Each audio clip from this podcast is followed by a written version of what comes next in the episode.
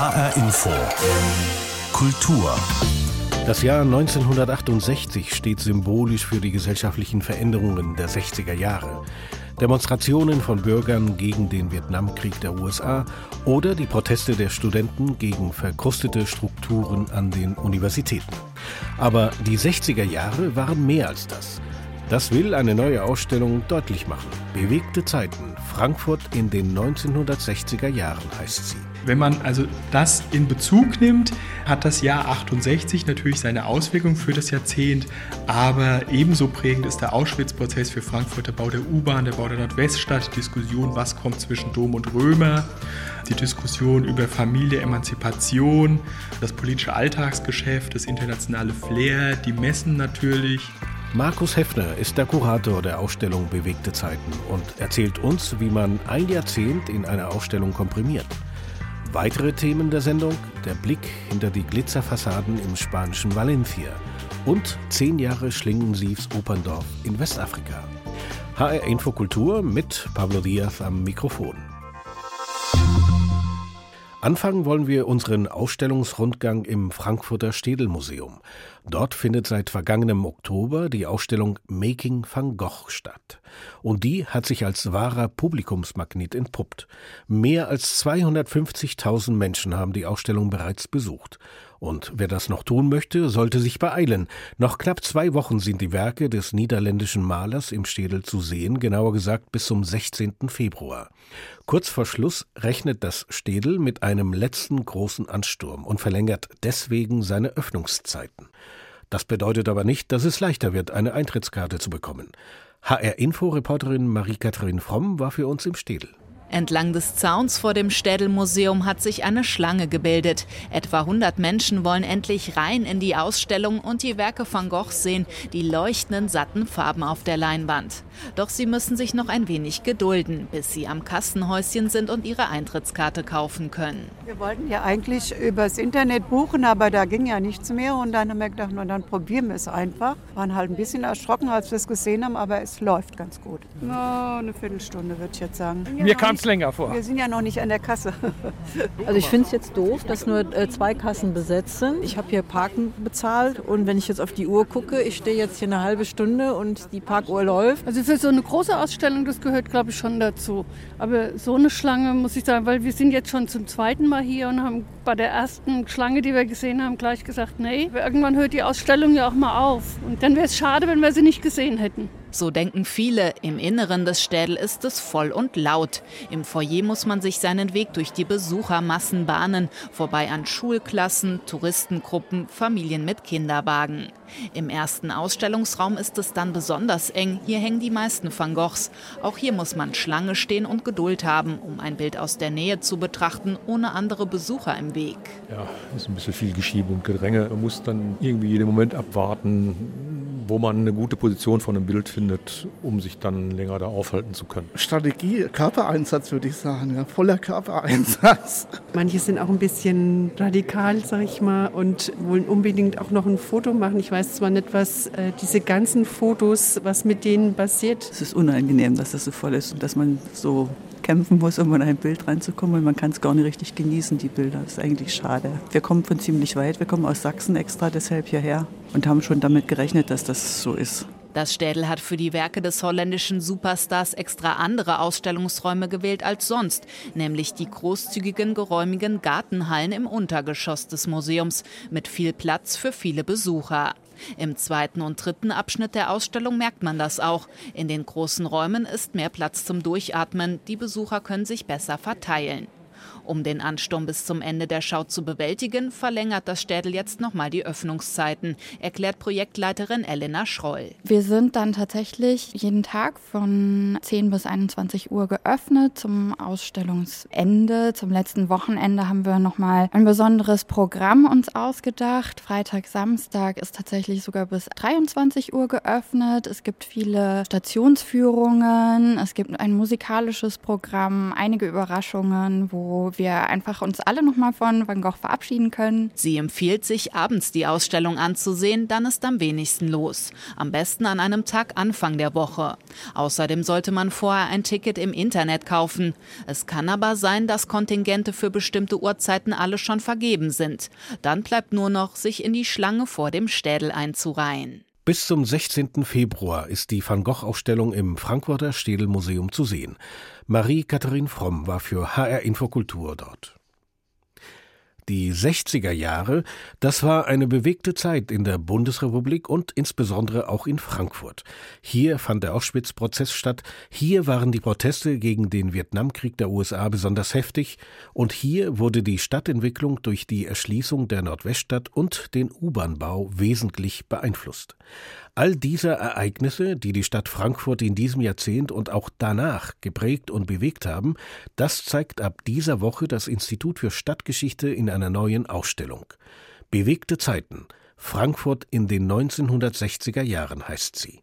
Hanna Immich sagt uns, was Sie sehen können. Bewegte Zeiten, der Titel macht klar, die 60er Jahre sind Zeiten des Aufbruchs. Es ist das Jahrzehnt der Studentenproteste, der besetzten Hörsäle und Demonstrationen gegen Notstandsgesetze und verkrustete Strukturen an den Unis. Katrin Svoboda, damals Studentin, erinnert sich noch gut an die Stimmung und wie sie selbst demonstriert hat. Ich erinnere mich an die 68er und an den Protest vor der alten Oper erinnere ich mich auch noch, wo ich gesagt habe, nieder mit diesen alten Gebäuden, wir brauchen Kindertagesstätten und Kindergartenplätze und keine alte Oper. Oper. Die Ausstellung setzt den Schwerpunkt aber bewusst nicht auf die Proteste, sagt Kurator Markus Heffner. Da fällt so ein bisschen im kollektiven Gedächtnis runter, was die 1960er Jahre in Frankfurt eigentlich viel mehr und noch intensiver prägte. Zum Beispiel der Bauboom. Frankfurt in den 1960er Jahren. Es wird überall gebaut. Am 4. Oktober 1968 wird die U-Bahn eröffnet. Von diesem Tag an fährt die 35. U-Bahn der Welt in Frankfurt. Die dritte in Deutschland nach Berlin und Hamburg. Die Wirtschaft wächst, Firmen wie Neckermann werden groß, Gastarbeiterinnen und Gastarbeiter vor allem aus Italien zieht es nach Frankfurt.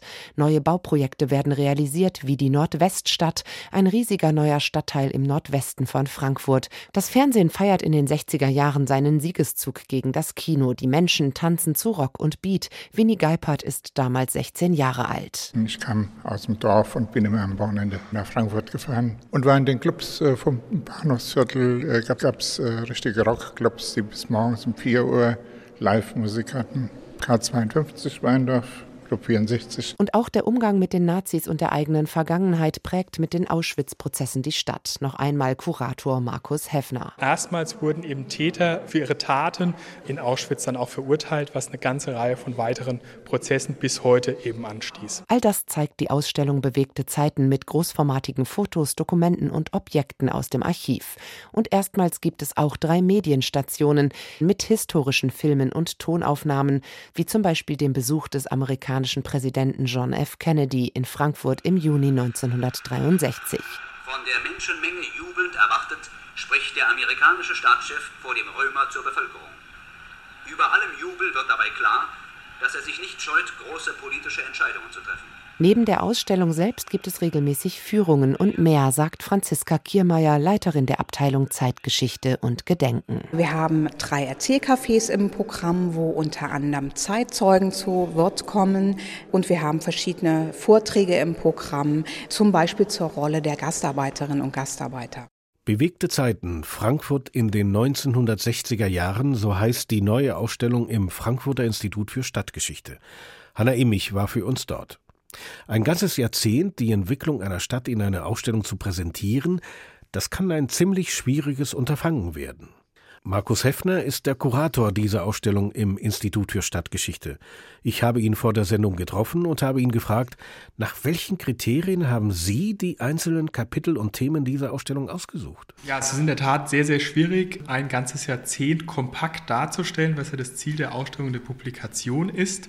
Und die Intention war, möglichst das in die Ausstellung zu packen, was wichtig war für Frankfurt für die 1960er Jahre und was auch heute noch unser Zusammenleben in Frankfurt mitbestimmt. Und mit diesem Grundansatz war es eben möglich, ein sehr vielschichtiges Themenfeld abzudecken Und das ist auch Ziel der Ausstellung. Das heißt, wir fokussieren uns nicht auf die im kollektiven Gedächtnis verankerten Proteste, die vielen präsent sind, oder nur auf das Stadtbild, sondern versuchen eben möglichst ein breites Feld aus ähm, Alltag, Baugeschehen, Verkehrswesen, Musik und Kultur, Theater, aber auch Proteste, Wirtschaft, Sport und so weiter abzubilden. Wir haben uns zumindest angewöhnt, 1968 als stellvertretend für die 60er Jahre zu nehmen. Sie haben das erweitert. Waren diese 68er Proteste nicht so prägend, wie man sich das vorstellt? Wenn wir heute an die 1960er Jahre denken, ist so das Jahr 68 so das bestimmende Element. Die Proteste und die Bilder dazu sind, sind jedem im, im Kopf präsent, aber sie haben dieses Jahrzehnt nicht bestimmt. Zum einen ist natürlich das Baugeschehen sehr wichtig, zum zweiten die U-Bahn, aber auch insgesamt der Alltag. Und ähm, wir wollten das in der Ausstellung sehr deutlich aufzeigen, dass die 60er Jahre eben viel mehr an Ereignissen und an Entwicklungen haben als das Jahr 68, das Jahr der Revolte, wie es so schön in Frankfurt immer heißt. Die Entwicklungen, die die 68er angestoßen haben in Sachen Bildung, Familie, Emanzipation und so weiter, die haben für das Jahrzehnt selber eigentlich weniger Auswirkungen. Das folgt dann in den Jahrzehnten danach, dieser berühmte Marsch durch die Institutionen, wenn dann die gesamten Ideen eben umgesetzt werden.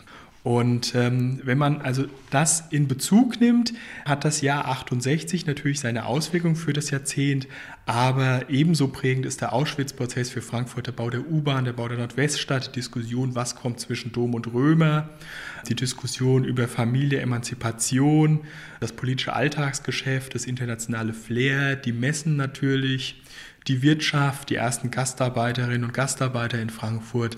Und wenn man auf das Feld Proteste blickt, insbesondere die Proteste, die ja schon das ganze Jahrzehnt andauern in Sachen Abrüstung gegen den Einsatz von Atomwaffen oder äh, wenn man auf den Arbeitsbereich blickt, für bessere Löhne, für die Einführung der 40-Stunden-Woche oder auch dann ab Mitte des Jahrzehnts intensiv die Diskussion um die geplante Notstandsverfassung.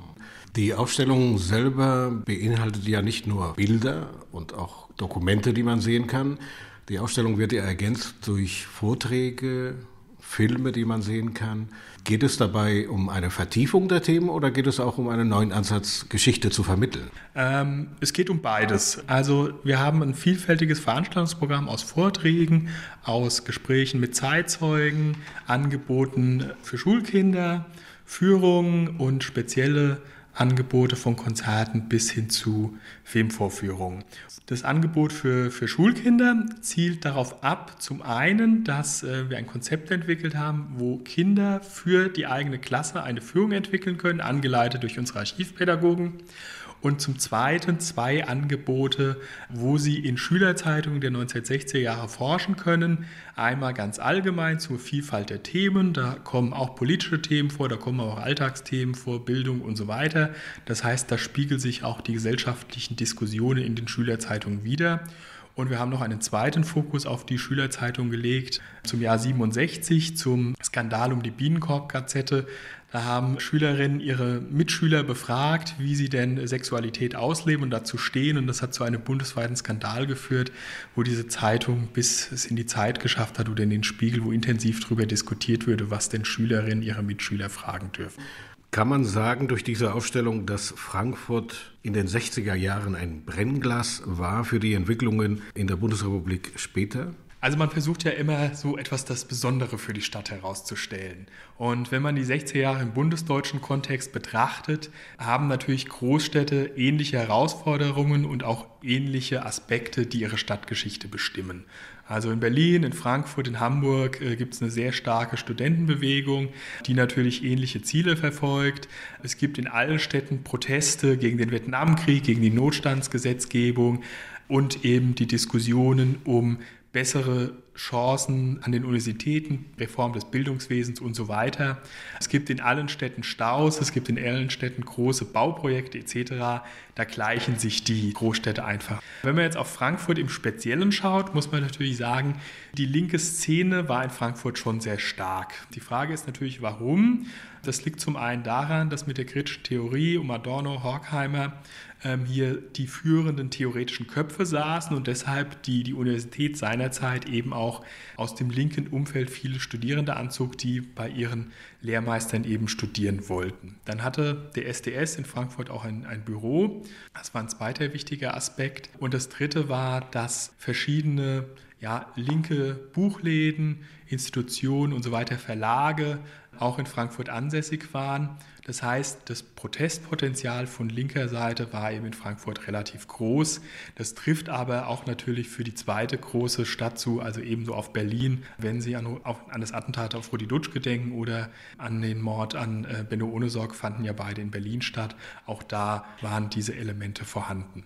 Aber man kann, glaube ich, sagen, diese Ausstellung zeigt, dass die gesellschaftlichen Entwicklungen, die in den 60er Jahren angerissen wurden, auch politisch, gesellschaftlich, auch was das Miteinander betrifft, dass dafür die Ausstellung schon einen Hinweis gibt, dass das prägend war, nicht nur für die Stadt selber, sondern auch für die Bundesrepublik insgesamt. Ja, also die, wenn man die gesellschaftlichen Diskussionen oder die politischen Diskussionen betrachtet, ähm, wirken die natürlich bis heute nach. Also wir nehmen mal den Faktor Bildungsmisere, der ein großer Fall war von Schulen bis zu Universitäten für die 1960er. Man hat das in den 1960ern intensiv diskutiert und gefordert. Die Drittelparität ist ja bis heute ein großes Diskussionspotenzial an den Universitäten. Die die Wirkungskraft war aber viel länger. Die wirkte in die 70er bis in die 80er, bis das alles erstmal in die Lehrpläne ähm, gefasst war, umgesetzt war und so weiter. Weil natürlich trafen da zwei Elemente aufeinander. Einmal das etwas Konservative, was beibehalten wollte, was war, und dann eben der, der neue gesellschaftliche Ansatz. Und bis, bis man da einen Kompromiss gefunden hatte, dauerte es einfach etwas seine Zeit, während die, die 68er natürlich für den großen radikalen Umbruch standen, den sie am besten jetzt sofort wollten und eben nicht diesen langen Gang gehen wollten, bis Reformen manchmal ihre Wirkungskraft erzielen. Sagt Markus Heffner, Kurator der Ausstellung Bewegte Zeiten, Frankfurt in den 1960er Jahren. Zu sehen im Institut für Stadtgeschichte in Frankfurt bis zum 8. November. Die Szenen, die Künstler, die Macher, die Kultur in HR Info. Dass Architekten das Gesicht einer Stadt prägen, das ist eine Binsenweisheit. Doch die Geschichten, die sich hinter den architektonischen Highlights verbergen, die bleiben manchmal im Dunkeln, manchmal kommen sie auch ans Tageslicht. So geschehen im spanischen Valencia. Dort befindet sich die Stadt der Künste und Wissenschaften, ein futuristischer Gebäude- und Parkkomplex mit Museum, Kino, Aquarium und riesiger Veranstaltungshalle. Heute eines der wichtigsten Wahrzeichen Valencias, doch seine Geschichte ist geprägt von Korruption und Fehlkalkulation. Oliver Neuroth berichtet. An der Stadt der Künste und Wissenschaften kommt kein Valencia-Besucher vorbei. Sie liegt zwar ein paar Kilometer vom Zentrum entfernt, doch jeder Stadtrundgang, jede organisierte Tour macht einen Stopp an der futuristischen Gebäudelandschaft. Diese beiden deutschen Urlauber erschraken kurz, als sie vor dem ersten der sechs Gebäude standen, erzählen sie, vor dem L'Oceanographic, Europas größtem Meeresaquarium. Die Front besteht aus riesigen verspiegelten Glasflächen. Das weiße Dach ist geschwungen und erinnert an eine Welle. Ja, eine wirklich faszinierende Architektur kann man sagen. Sehr modern, äußerst modern, komplett ungewöhnlich, runde Formen. Sehr schön, wahnsinnig interessant. Es ist zwar ein Fremdkörper, weil es komplett anders aufgebaut ist als eine alte äh, spanische Stadt aber es ist auf jeden Fall nicht störend. Weil alle Gebäude so auf einem, einem, einem Areal sind und nicht verteilt und zwischendurch gemischt und so. Von daher ist es spannend und interessant. Das Areal ist 350.000 Quadratmeter groß. Die beiden spanischen Star-Architekten Santiago Calatrava und Felix Candela haben den Komplex entworfen. Das Herzstück der Anlage ist das Wissenschaftsmuseum. Tagsüber kommen vor allem Schulklassen zu Besuch. Die Schüler sollen mehr über die Natur und ihre Gesetze lernen, und zwar auf eine interaktive Art. Die Grundregel lautet, eher untypisch für ein Museum, Anfassen und Ausprobieren ausdrücklich erlaubt, erklärt Museumsdirektor Enrique Vidal. Es ist ein spielerischer Ort, der aber einen wissenschaftlichen Anspruch hat. Mal sehen, ob wir in der Lage sind, die Lust auf Wissenschaften bei jungen Menschen zu wecken.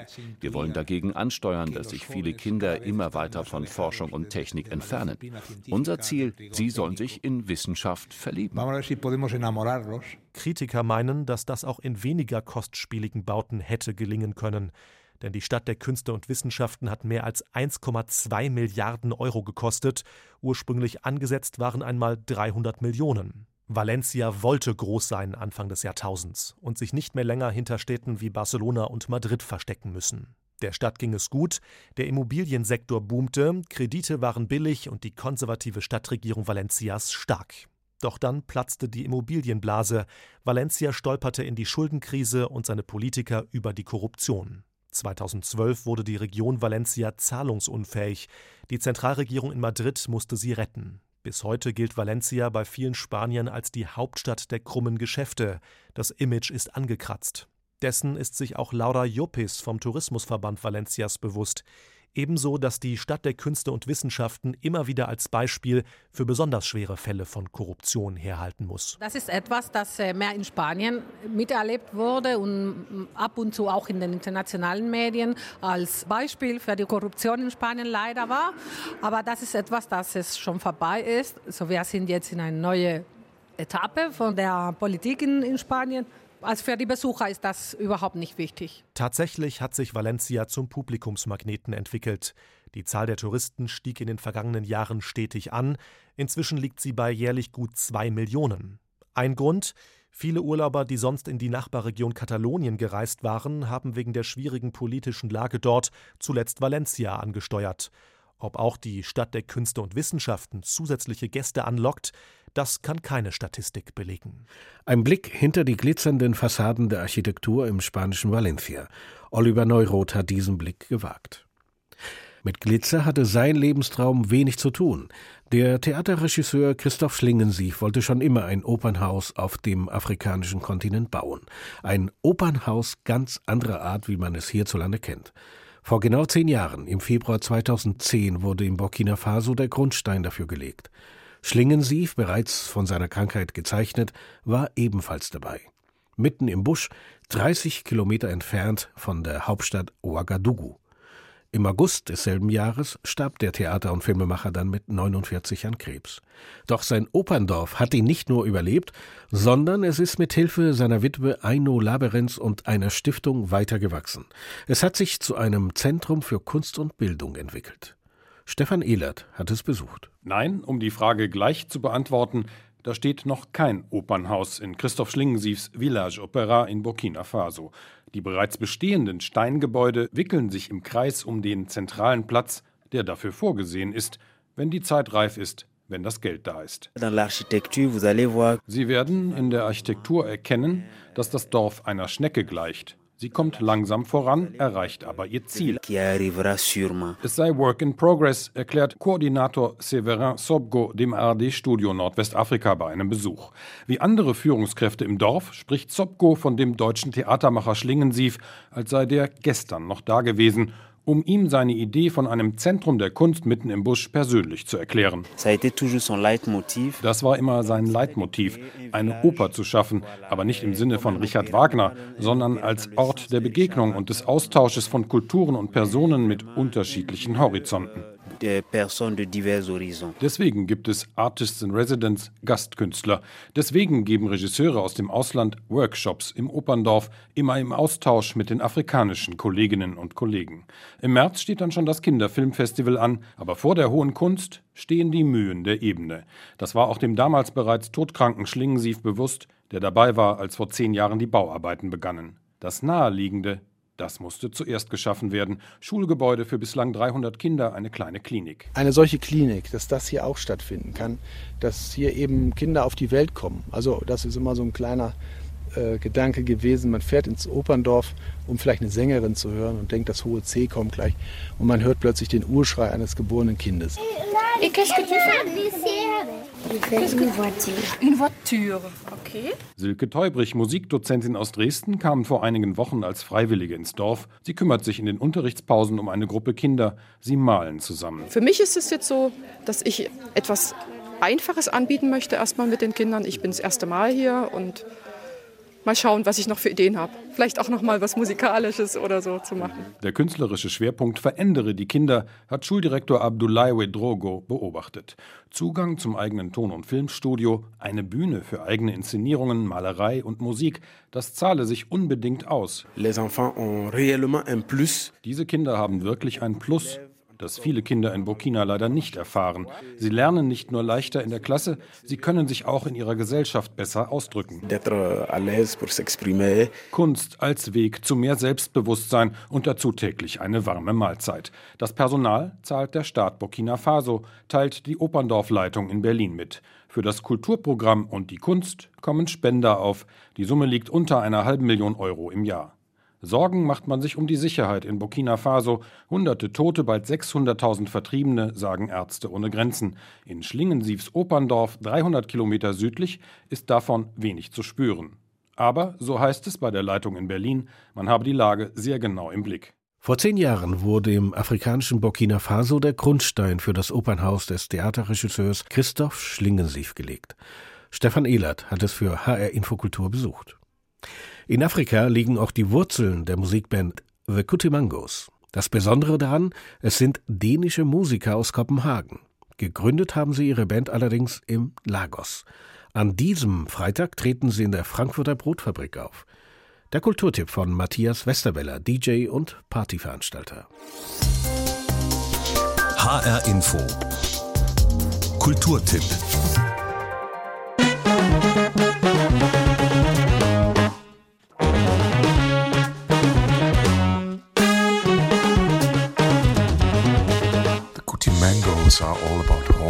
Drums and energy, sagt der eine Begründer der Kuti Mangos, Michael Plicher, seines Zeichens Saxophonist und Flötist, der am kommenden Freitag in der Brotfabrik in Frankfurt auftretenden Band aus Kopenhagen. Ja, die Kuti Mangos. Interessant, dass sich eine Band, die sich nach dem nigerianischen Musiker Fela Kuti und in Anlehnung an den Jazz-Bassisten Charles Mingus die Kuti Mangos äh, benennt, überhaupt keinen Bass in ihrer Band hat, aber dafür tatsächlich umso mehr Hörner.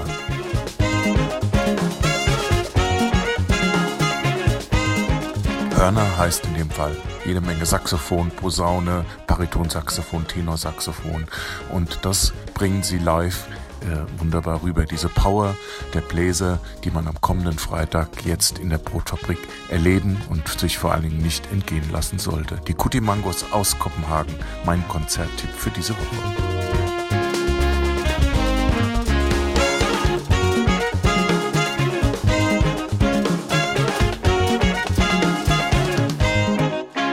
Konzert von The Cootie Mangos aus Kopenhagen in der Brotfabrik Frankfurt am 7. Februar. Der Kulturtipp von Matthias Westerweller. Soweit HR Info Kultur. Die Sendung als Podcast finden Sie auf hrinforadio.de und in der ARD Audiothek. Mein Name ist Pablo Diaz.